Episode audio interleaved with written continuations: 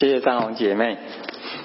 啊，接下来我们要读两段经节啊，第一段是在《使徒行传》十七章二十六节，我们一起来。他从一本造诸万族的人住在全地上，并且预先定准他们的年限和所住的疆界。第二段是在《彼得前书》四章七节，一起来。万物的结局近了，所以你们要谨慎自守，警醒祷告。好，接下来王牧师要为我们正道，那今天的主题是人与物的界限。呃，我跟呃弟兄姊妹讲过啊，在这几个礼拜啊，我依序的要讲几个题目啊，第一个就讲到呃人跟神之间的关系，第二个我已经讲完了，就是讲到人跟人之间的关系，今天我要来讲到人跟物之间的关系。那如果十月如果顺利的话，我要讲到呃人跟自己的关系哈，那这是一个关系。如果我们了解整个呃这个世界的话，你了解整个宇宙的话，你会发觉所有的呃存在都建构在一个关系之中哈。所以你仔细的去思想这个这个包括天体的运行哈。那其实，在整个宇宙的创造，你会发觉每一个物种跟每一个物种之间哈，它都有一个链接的一个关系。你慢慢的理解这样的一个宇宙的大关原则的话，你就回到我们心灵的宇宙的话，你会发觉其实是也是是如此。你当你了解了这个关系的时候，你就能大约能够抓到一些。一些原则，并且知道哦，那个生命中那些分寸，很多时候我们生命中很多的纠结，就是在那个边界当中，我们不知道呃到底是不是有没有跨越，或者我们呃该做的没做，或者说我们做过头了，其实都是这些。我们爱孩子嘛，非常的爱，但是。有有可不可能我们爱孩子爱到一个地步，到最后我们害了孩子呢？可能嘛？就是那个关键点在哪里呢？就是不是爱的本身有问题，就是你爱的那个过程中，你常常跨越了你自己该有的一个边界。等一下我讲到的时候，会跟弟兄姊妹再继续的提到类似像这样的一个一个事物。但首先，我要从呃最原初我的呃讲到的内容讲到，我们呃从最。人的最原始的那个基础，人的使命是什么？人在这个世界上，人为什么活着？我们每一个人都会问这个问题啊：为什么活着？没有活着就是为了……呃，很多时候我们呃，孩子早餐吃完了，就问他妈妈说晚餐、中餐吃什么？中餐吃完了就问晚餐吃什么？啊，好像我们呃，其实我们都在那个呃吃完了呃，然后呃等下一餐的一个一个间隔中，我们等待。我们的意义就是在下一餐，我们就能继续活下去。其实我们很少。想到说我们在这个世界上我们怎么的活着，但事实上我们的教育跟我们的父母也告诉我们，今天下午我们的讲座就讲这个嘛，Road to Harvard，对不对？啊，那个不是我们如果在美国的话，那如果在在国内的话，是不是 Road to 呃呃清大、北大，对不对？呃或者复旦，对不对？啊，那如果是台湾的话，就是 Way Road to 台大，对不对？呃，在这世上我们每一个人都觉得那是理所当然，在我们的。人生中，我们就觉得这是我们认知的理所当然，那我们就跟着在这里一路走嘛，一路走嘛，一路从小到大就一路走嘛。但事实上，我们了不了解我们人在上帝的面面前，我们来看见呃神跟神之间，我们到底人活在这个世界上，人跟这个物的之间，它的建构的关系的那个理论的基础到底在哪里？如果我们不明白的话，我们就把物当人，人当物；我们把把把事事当人，人当事。我们这就有的是我们弄不清楚。今天我们讲到耶和华把那人安置在伊甸园，叫他修理跟看守。所以我们可首先可以讲到，当宇宙创造结束的时候，上帝做一件事情，把人放在伊甸园中，叫他修理跟看守，就代表。呃，这个宇宙的创造，上帝创造好了，但人在这个创造中，人有一个责任要经营上帝所交付的创造，所以人有一个责任经营，这是很重要，是经营。你看在希伯来文里面，很重要的是要经营这个宇宙，这个宇宙。那是不是上帝创造已经很好了？我们就就摆在那就行？其实不是，人有一个责任要要经营这个宇宙，而且人要不断的创新，让上帝所赋予我们的这个世界或者这个宇宙会更好。但事实上，人类的历史你会发现一件事情，在存在时空中，凡存在着都带着耗损跟成就，这是我们都理解的。常常很多人说：“哎，我我这个东西我二手卖给你，哎呃，它都是新的。”可是我们把东西打开的时候，我们觉得它几年造的呢？啊，也许是二零一四年造的，对不对？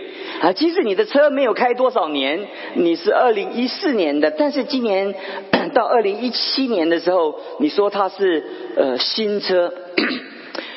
即便车厂都不能拿新车当你卖，所以我们每一年车厂到隔年的时候，他一定要把库存的一定要卖掉，因为每一批车它出厂的时候，它都打上它的一个 一个制造的一个年限。那这过了年限的车，为什么折半万不折折五千折一万都在折？因为因为它过了年限的话，它这个这个使用的那个那个那个意义就就不一样了，不一样了，不一样了。所以当我们能理解这样原则的时候，我们在这个宇宙中有一个关系，就是。因为宇宙中存在着它带着耗损跟成就，所以我们就需要靠着上帝的智慧修补、经营，并且创新。弟兄姊妹，创新是神给我们的恩赐。创新的目的是让我们呃借着各样的方法来让我们的生活的宇宙更为美好。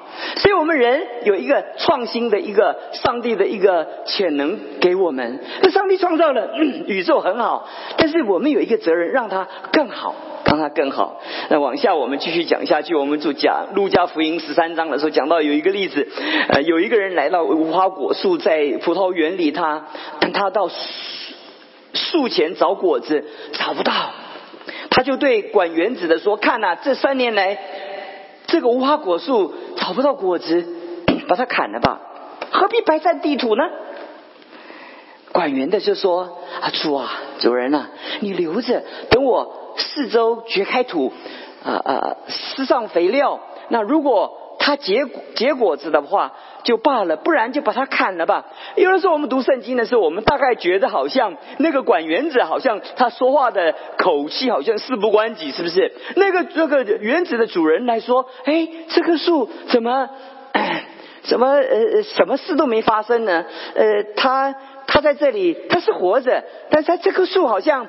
它没有产生意义，因为那些果树嘛，这边讲的果树，果树一定结怎么样果子嘛？那果树它它如果不结果子，它就是树，它不叫做果树，对不对？这个植物中我们发觉说有果树有树，对不对？是你不不会期待路上的行道树，呃，路边的树它会结果子，对不对？那你就很些大家开车都不专心了，或者开一半就把车停下来，爬上去摘果子了。所以一般人不会把果树栽在那个路旁。但这里我们会发现一件事情，在读圣经的时候，我们忽略了一个，到底这个管原子的跟原主什么关系？当这个。原主讲这句话的时候，那个管园者他的感受是如何？我们很少想过这个问题啊。我们读圣经呢，我们就略过去了。其实，在这段圣经给我们看见一件事情，就是管管园子的当跟主说说，再再给这个树机会，其实就是再给我经营耕种的一个机会。只是我们本身，好像跟这个树是是没有关系。就好像我们我们考试考父母回去的时候，我们把考试的成绩给父母的时候，父母说：“呃，这考几分啊？呃，考三三十分。”考三十分，呃，那父母父母说，那以后考考五十分好不好？啊，你说好，没事儿，考五十分，下一次考五十分，是不是这样呢？一定不是嘛，一定是有很多的沟通，跟有很多的期待，有很多的要求嘛。那那个没有达成目标的那个，我们就在这个当下中，我们有很多的很多的一个一个责任嘛。所以第二点，我们讲说，耶和华神造那人的时候，把他。放在园子里叫他看守，就神学意义来讲，我们是神的管理员。我们在呃神学里面讲到，这是我们是有一个管理员，我们是受托管理这个世界，而非这个世界的主宰。当我们知道这个原则的时候，我们受托管理这个世界的时候，我们会给我们自己的角色，我们是是管理员，我们是管园子的，我们不是园主。人跟物之间，它产生的一个裂变的一个重要的关系，就是他从管理者变主人。这个是人在跟物之间，我等一下跟大家讲，它的关键点就在这里。他原来是是是管原子的，但最后呢，他自己认为自己是什么？叫做原主。原主，原主的意思是什么？他不需要跟任何人交代。其实我们活在这个世界上，每一个人都得交代。我们在公司里面，我们要跟上级主管交代；我们在家里的时候，我们要跟父母交代。呃呃，父母做一些事情，也要跟我们交交代。人在这个世界上充满了交代，因为我们不是独立的个体，不是行使独立的主权。这个很重要的一个观念。接着我跟弟兄姊妹讲到说，马太福音二十五章十四节讲到一个例子：天国好像一个人到外国去，他把仆人叫来，他把家业给他，给五千，给两千，给一千。当这个故事发展到最后的时候，主人来的时候，主人用那五千的说：“你怎么样呢？”他说：“五千赚五千，两千的怎么办？两千赚两千。”他就问那个一千的：“你怎么样了？”他说：“我。”我哎呀，经济不景气啊，那，呃我就不知道我我要怎么做了。那我看这一千呢，也也也不当事儿啊，做什么事都不能做，我就把它埋在地里面。你看见了没有？主人就说说你是又饿又懒的仆人，仆人跟主人跟他算账。其实主人给他一千，他把。一千还给主人，理所当然，这看还不错，对不对？也许没有赚五千，也许没有赚两千，或者他没有赚一千，他一点都没有赚。也许他在他的生命当中还算是不错，对不对？但在他的生命中，他犯了一个最大的困难，他没有经营。弟兄姊妹，上帝赋予你才能，给你智能，你今天在世界上所做的每一件事情，你都得经营。经营的意思就是让你越来越好，好不好？跟你隔壁讲，我要越来越好。生命的意义是，You are guardian，你是管理者。有的时候我们会觉得，我们像我们自己负责一样啊，我我我就少赚一点就好了，我生活做的活着的平淡一点好了。我们是不是常常这样认为啊？我们生活就简单一点，那我们不在我们的生命中。你不是为着更多的富裕，你不是为着更多的地位，不是为着更多的权利，你在这个世界努力，你在为着你神赋予你的呃恩赐跟才干怎么样来来交账？所以弟兄姊妹，这是一个从圣经来的一个一个很格外一个特殊的概念。今天为什么我们努力在这个世界上经营？我们努力去赚钱？你说为活着，其实不是，是为着经营。人的意义，当钱赚到一个地步的时候，那赚到的东西其实对他的本身的生活已经不具有影响力了。如果你没有饭吃，你能赚到一口饭吃，你对你的影响太大。可是，当你已经有一口饭吃，你几乎你的生活所需都够的时候，那个钱再多，它所赋予带给你的意义。已经不像原始你开始为了吃上一口饭，你所的感受的意义。很多人在他的过程当中，他当他更上一层楼的时候，他根据什么动机更上一层楼？巴菲特说，他把所有的财产都大多数捐捐捐给这个社会。比尔盖茨他们两个联合签署了那个那个那个那个呃条公约，他们把自己哇。是在我们亚洲社会是不存在的，对不对？在我们的思想里面是不存在的。我努力了半天，不都是我的？我们怎么中国人没有这个概念？亚洲人没有这个概念？我们我们赚那个半天，不是让我们生活更好吗？如果你能从 Guardian 的概念来讲，你就很可以理解他们的思维。很多时候，我们在这个世界上。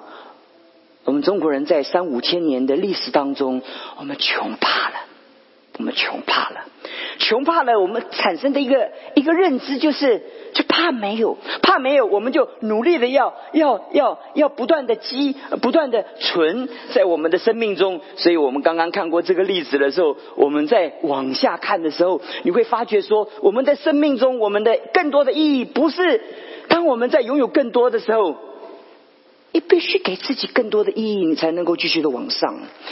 你更多让自己有意义的时候，你才能走在最对的、正确的路上。不然，我们里面有的时候会在这个诠释的当中，我们失去我们自己该有的方向。所以我们谨慎的看守，我们不失职。但是有的时候，这就是讲到边界了。有的时候，即使我们再谨慎、再谨慎，你会发觉那个意外怎么样？还存在。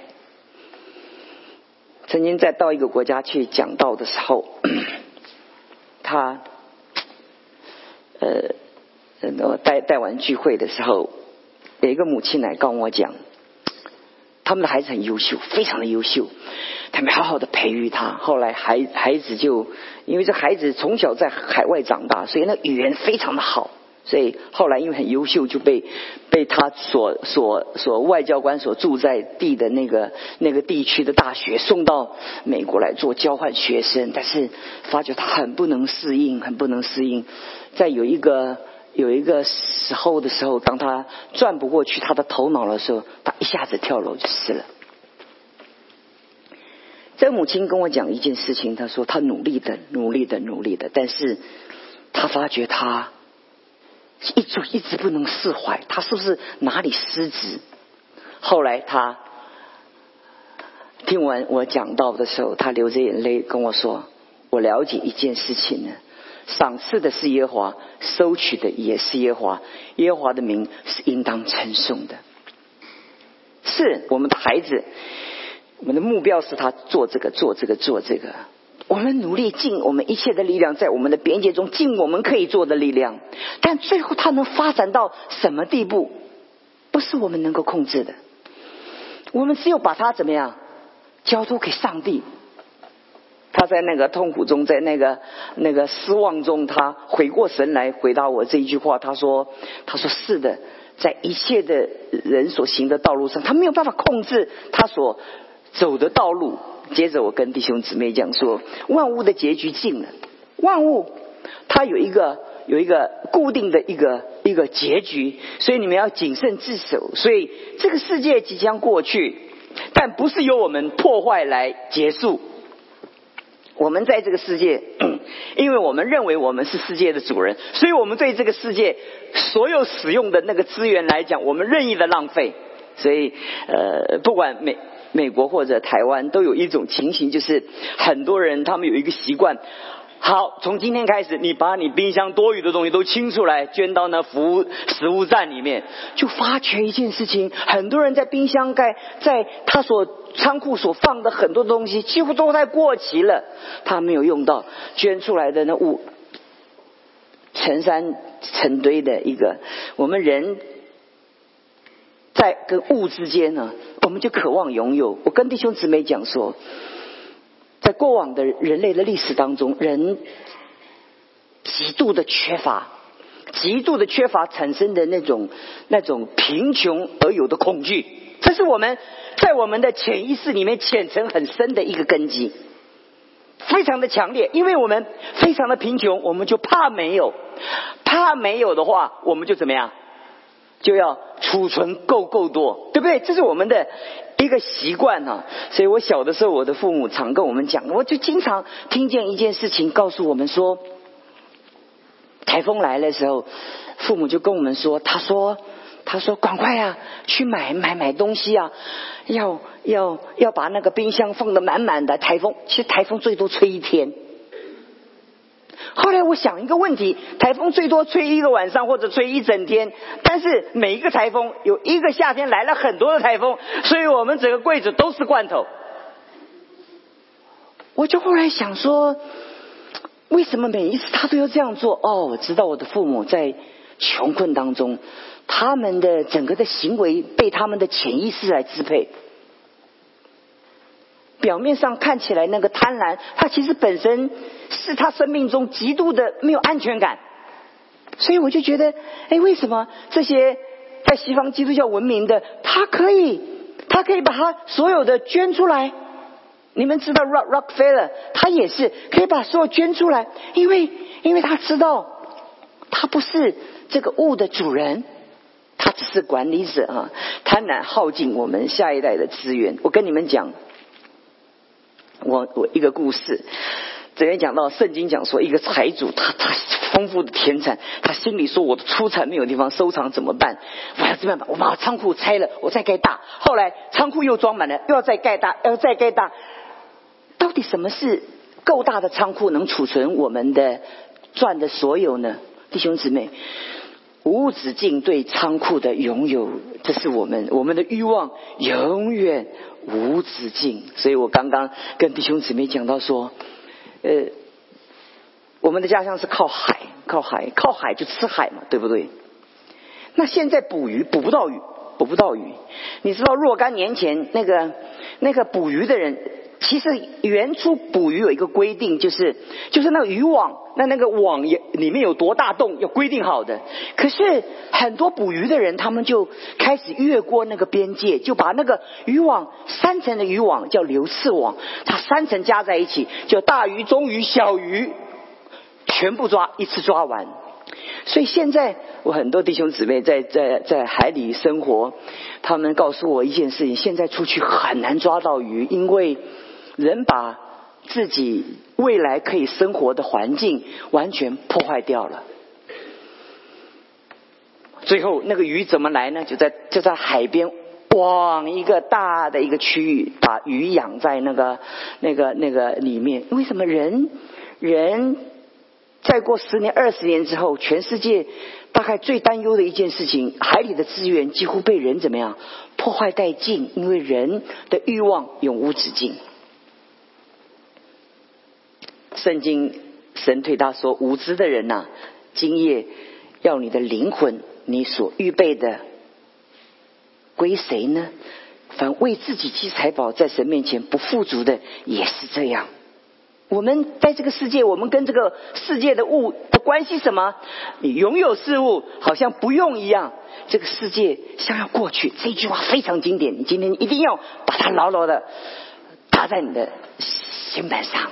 就是如果如果你能够想办法把它留在，用事物好像不用一样，就是拥有你好像不是真正的它的主人。他的原来的意思是这样：我拥有它，但是我不是真正的主人。但我的快乐不是因为我拥有而快乐，弟兄姊妹，这是很重要的一个人生观。我拥有，但我不是因为拥有它快乐，因为我知道这个东西我所拥有的要过去，没有一个人能够为着他所拥有的永远拥有，因为这个世界。超在这个世界超越的心态，我们我们要拥有这个世界，我们享受这个世界，我们的心不要被这个世界奴隶。只是我们，我们有的时候不但以为自己是主人，但最可怕的一件事情，主人做不成就变成奴隶。有的时候我们主人都做不成，我们就变成事物的怎么样奴隶。那你说是什么奴隶呢？圣圣经告诉我们，不要爱世界和世界上的事情。我们就发觉好像圣经是非常的禁欲。你错了，不是我错了，也不是，因为这边讲到世界上的是肉体的情欲、眼目的情欲，并今生的骄傲，都不是从物来的，都不是从父来的的，乃是从世界来的。因为这世界都要过去。告诉我们跟这个物之间的一个牵连的一个极重要的一个属灵的一个法则哈。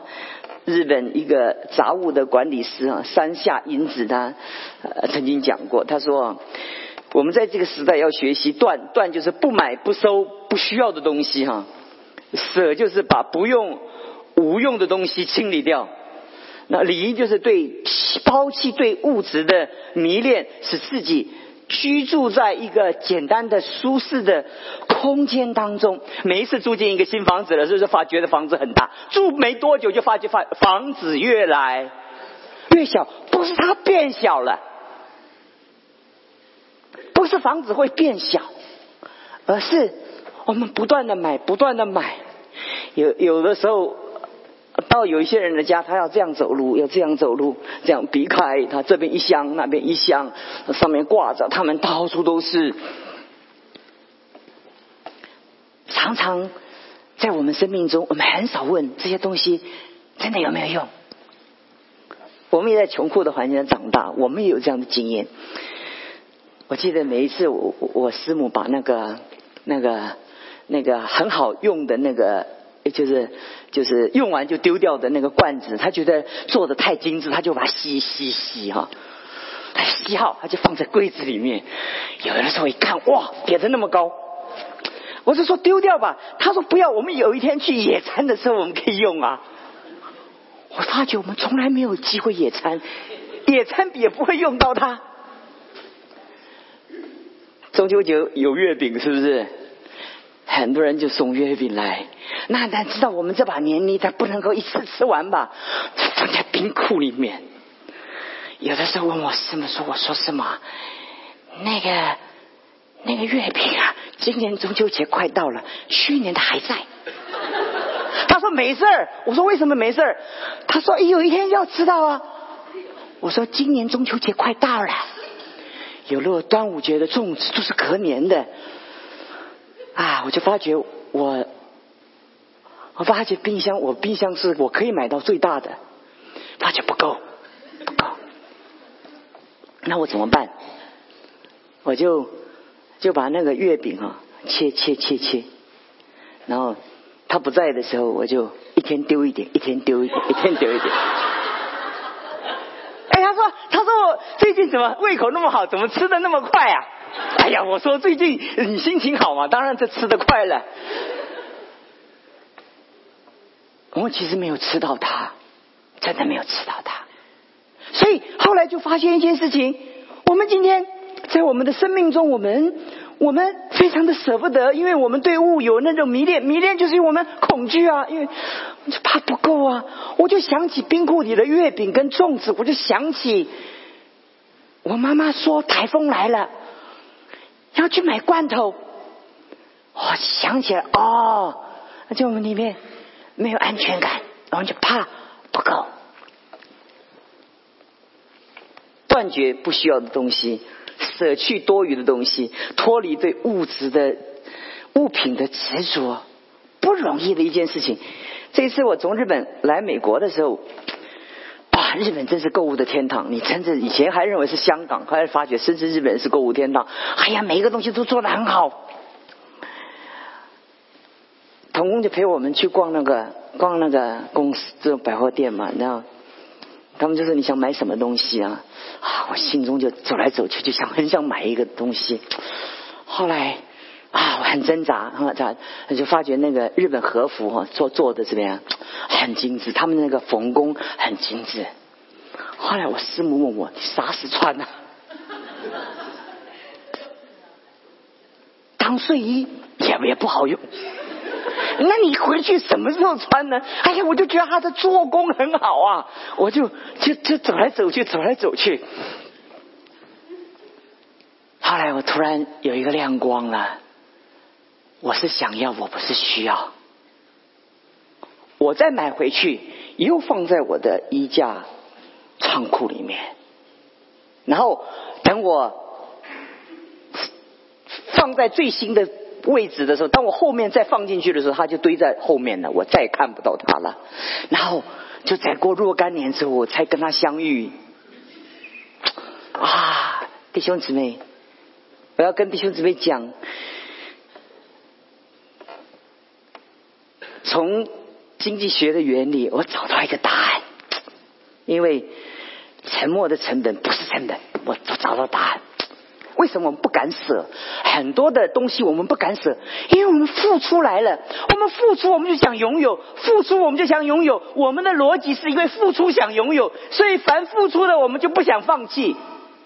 可是经济学 有一个很重要的一个概念，就是这是一个沉默的成本。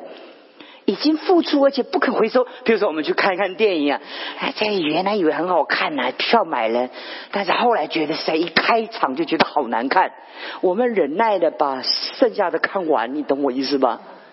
因为因为付了钱了，舍不舍得站起来就走啊？是不舍得，因为我们成本已经付出去。但我们很多的事物，我们我们我们舍不掉。我曾经跟年轻人谈恋爱的时候，我是想说，我说你失恋了，这叫沉默的成本，算了。他说这个舍，他说舍不了，其实舍不了。我说沉默了，人家不爱你啊，那就。就重启炉灶，重新开始吧。因为，那你怎么收得回来？那感情怎么收得回来？他说：“那你把我的心还我，那你把我送给你的还我。”有一个男孩子，他们分手的时候，他要女孩子把他送的东西，所有一个一个都还给他。那其实都还给你了，但很多东西还不了，对不对？你们相处的时间，你你你们相处的岁月，还得了？还不了？还不了？那人生有的时候，我们不能那么的潇洒，就是。我们一直执着于我们曾经付出的，但有有的付出的是不能回收的，付出的时间、金钱或付出已经不能够付出的，你就让他沉默吧。有时候，当我们在在丢一些东西的时候，我我我其实最喜欢来这里的时候，我很喜欢，很多人会笑我，我很喜欢逛那个二手店哈。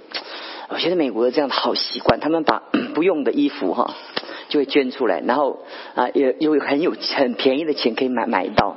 那那我有的时候很担心，我去买会不会别人觉得我太穷了，以为去买这个东西。后来我后来发现一件事情，其实是不是如此？我的意思说，就是即使我我我我拥有，我需要用这种方法拥有吗？呃，在这种时候，在我生命中，我就觉得。这美国文化这个很在我们那边，我们即使经济没有这里好，我们也不做这种事情的。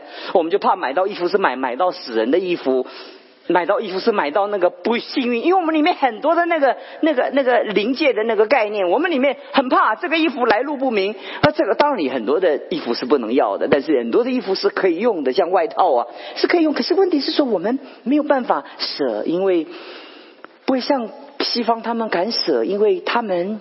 知道这个这个是可以给别人用，他就觉得他甚至我在看到他们店，他们有一个有一个旧物箱，他们捐出去，他们经过清理以后，他们再上架，用很便宜的钱给人。我觉得这是一个那个对他们对事物就没有那么的迷恋。这是我走过那么多国家，我对美国最佩服的地方。阿门，我们给美国鼓掌。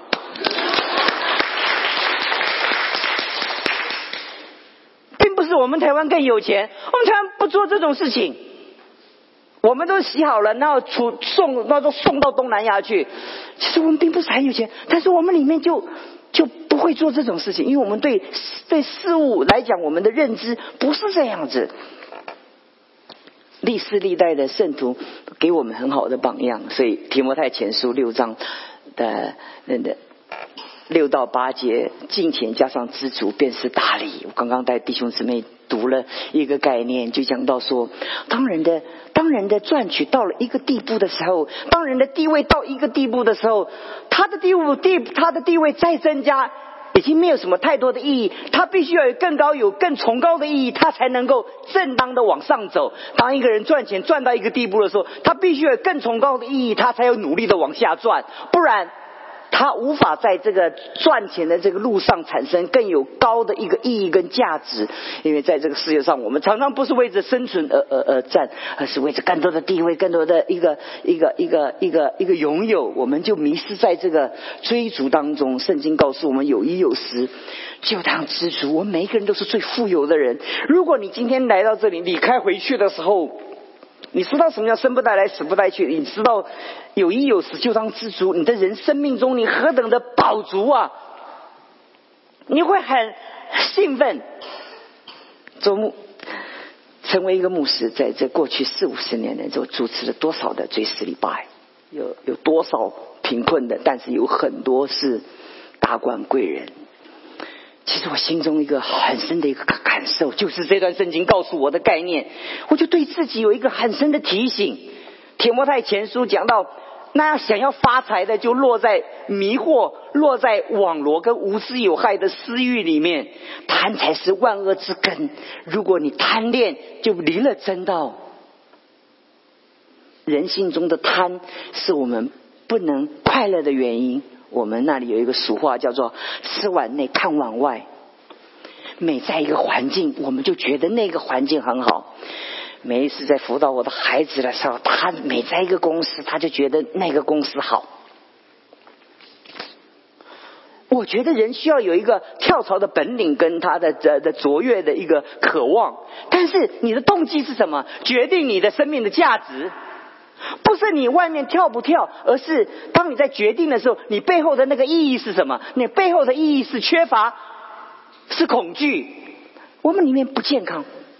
但如果我们里面是为着一个有意义的一个一个价值的话，你你就会了解。所以真正的富有是够了，而非拥有更多。所以我们常常听说，最大的富足是足够，而不是拥有更多。如果你了解这样的缘故的话，你就明白。嗯，曾经主主主持过一个礼拜，那个那个那个先生太有钱了，是我认认认知中，我认知里面从来没有那么有钱的。他是公司老板，而且是企业主，而且他是地主。你你你只要在那个城市的中心随便望，你都可以看见他的那个大楼在那里面。但他这一生呢，非常的吝啬，对他自己，对他孩子，非常的吝啬。直到他离开了，那个时候我心中的一个。很深的触动就是，哎，所以我鼓励弟兄姊妹，很多弟兄姊妹说孩子读书很贵呀，我说，趁孩子可以读书，尽量栽培他。你如果现在不栽培他，等你死了也是他的，死了以后是他，他也不会跟你说谢谢，不会，因为你听不到了，对不对？尽可能的再栽培他，因为因为在我们生命中，我们有的时候。很担心，因为我们我们心中很恐惧，所以我到我的结论呢，我要跟弟兄姊妹讲，我要调整几个概念。第一个，我们要了解知足常乐，弟兄姊妹，这不是一个口号。从现在，你就要对你的认知做一个高度的修正。你此时此刻，你活在这里，你的生命中是最富足的。不管有一天你是不是回到国内，或者回到你的家乡去，你的认知必须很确定的一件事情：所有在你身上所丢失的，都不是生你生命中绝对必须的。在你生命中，你就有那种超越的概念。第二个，你对属灵的生命、你的品格提升、你事业的态度，有一个神圣的不满足。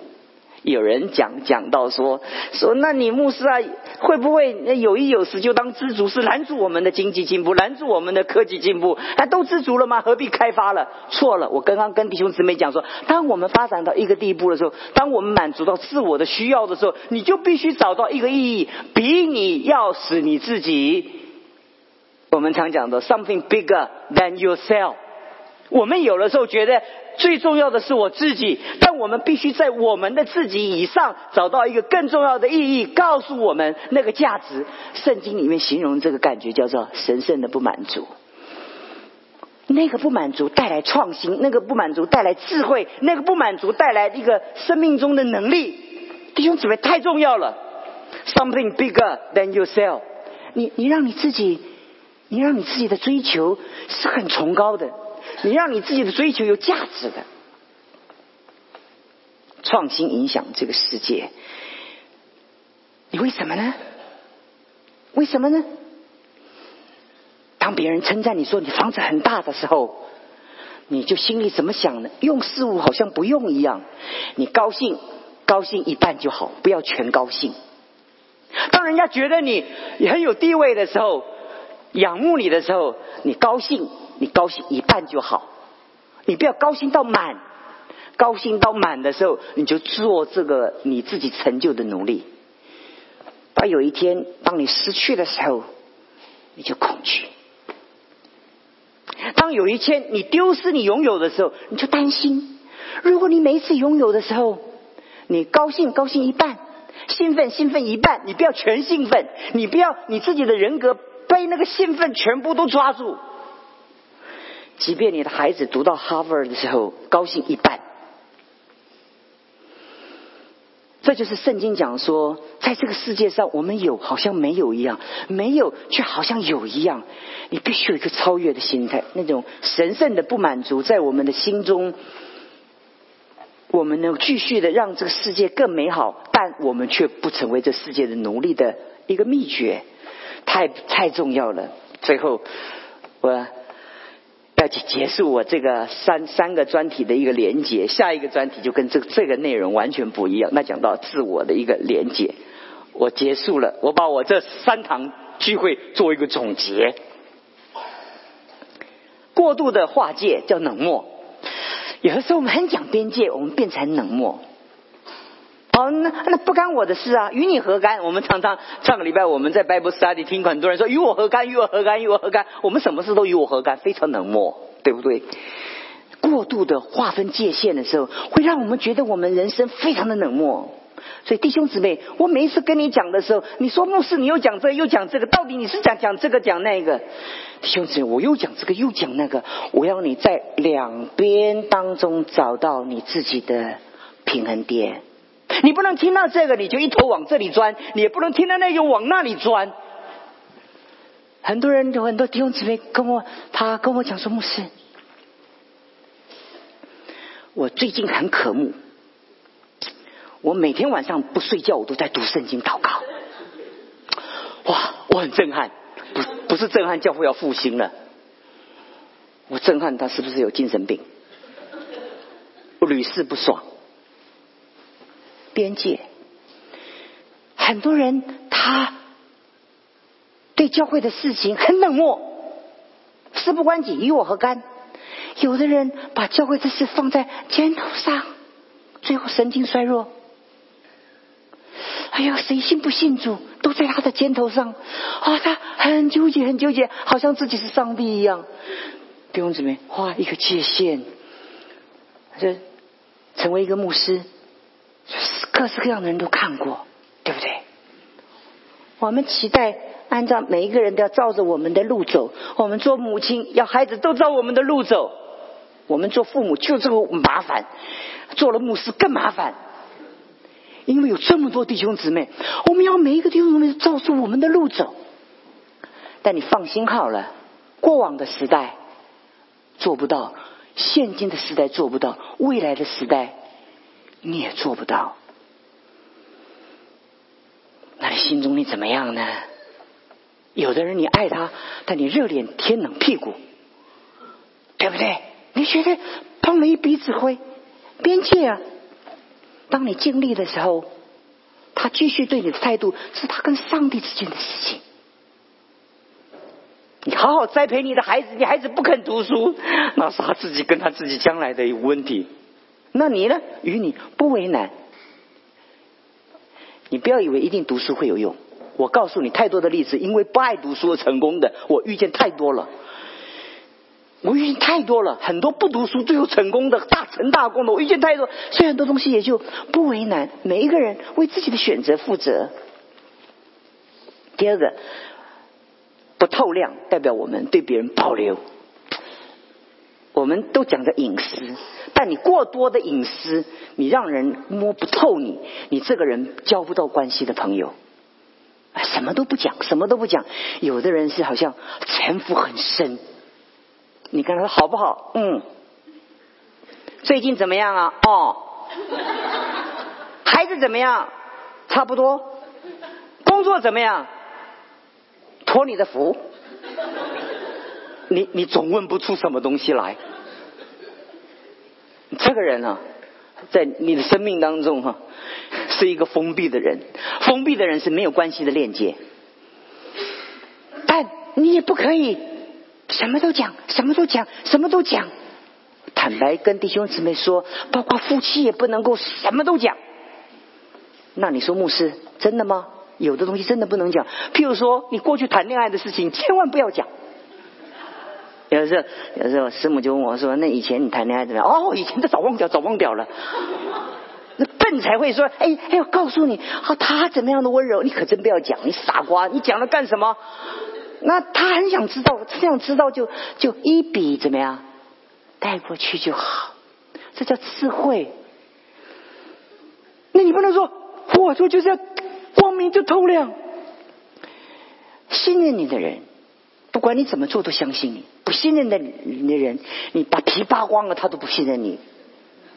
所以你要你要画一个界限。我跟弟兄姊妹讲，非常的重要，寻找智慧，这叫平衡。分而不合，合而不分，看似没有，确实有，乃是关系的最高境界。所以我刚刚跟弟兄姊妹，保罗就这么说：用事物好像不用，你现在知道我在讲什么了吧？用好像不用一样，拥有好像没有一样。那你说牧师到底有没有？那牧师这样讲你不懂，我也没办法了。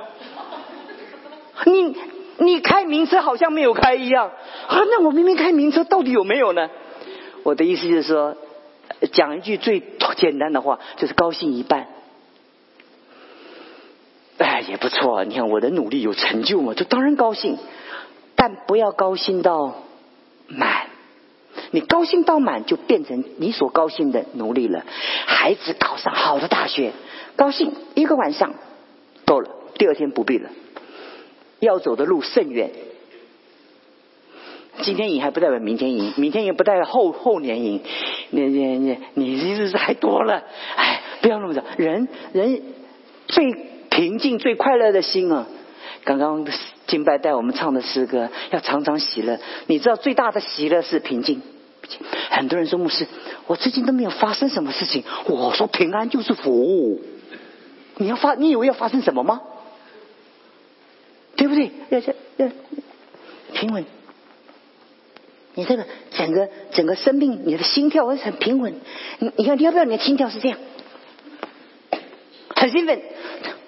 过去很沮丧，因为很兴奋，这不是正常啊！所以，所以神不会叫我们天天天天哇狂喜啊！神有的时候把我拉拉到平稳，叫我们最大的喜乐就是平稳，而不是狂喜啊！狂喜不久你就心脏病了，对不对？因为你喜乐、你快乐的时候，你会发分泌那个肾上腺素，你会整个人很兴奋，所以兴奋到一个地步，有人说兴奋的睡不着，有没有听过？所以上帝从来不叫我们兴奋到一个地步不能过日子，是平静。今天讲的边界是平静，基督教的信仰给我们莫大的祝福就在这里。希望你们今天能听得懂。刚刚赵昂问我说：“道讲好，预备好了没有？”我说：“没有预备好，紧张的很。”我一直在想说，我要怎么讲你们才听得懂？我一直在想这个问题，我怎么样讲才把你们从那个物质的那种恐惧中救拔出来？今天讲一篇不可能，你你会救拔出来的。但你在你心中就一条路，你知道，当你亲爱的人离开这个世界的时候，可以被忧伤，可以忧伤到一个地步，到了，够了。很多人他为着他父母，他妻子过世，他忧伤不已，就是跨过了，过了，戒了，跨过戒了。有一个有一个先生就为他的妻子过世，也要找要找咨询师，就是过不去。他说：“你觉得那个那个咨询师问他说你你现在痛不痛苦？”他说：“非常的痛苦。”他说：“你是不是爱你太太？”：“非常的爱。”他说：“如果你先死，你太太现在这个是跟你的心境一样，你要不要？你要哪一个？”他就他就从办公室走出来，我还是选择他先死好了。哇，他的打开了，有一个姊妹，她对她的先生比她先走，一直不能释怀。他们他们间谍前身，夫妻感情非常的好。我就跟他讲这件事情，我说姊妹。你先生跟我在一起的时候，他天天提到你，他每一分钟都想到你，他就担心你不会这个，担心你不会那个，担心你不会这个，你不会去银行，你不会嘎支票，你不会这个，不什么都不会。他常常跟我讲，不知道怎么办。他很担心你，但今天他离开这个世界了，需要再担心了。其实。你，如果你很爱他的话，你要理解这两个之间的关系。今天信息就到这个地方，感谢神又在十二点以前讲完，哇，好大的克制，求神赐福给我们，给我们有足够的恩典，我今天到这里的时候，我希望弟兄姊妹学习到这个真理的一个重要的核心观念。你遇到任何的人，他跟你的套路不一样，不照你的期待走，有好像没有一样。断舍离，Let go。我们祷告，主，我们感谢你。当我们在传讲你话的时候，我们需要你的智慧，给我们恩典，让我们能明白你的话。我们常常不明白，但在我们的生命中，我们需要你的智慧。在我们走在那个生命的一个一个道路当中的时候，你给我们真正的平衡点。你在我们不向左倾，也不向右靠，我们就走在其中，就如同你跟以赛亚所说的一样，这是正路，要在其中。那个正路不但是正当的道路，而只是那个这个中间不偏颇的道路。让我们一生在最平静中度过你每一天，给我们最美丽的岁月跟日子。谢谢你，奉耶稣基督的名祷告。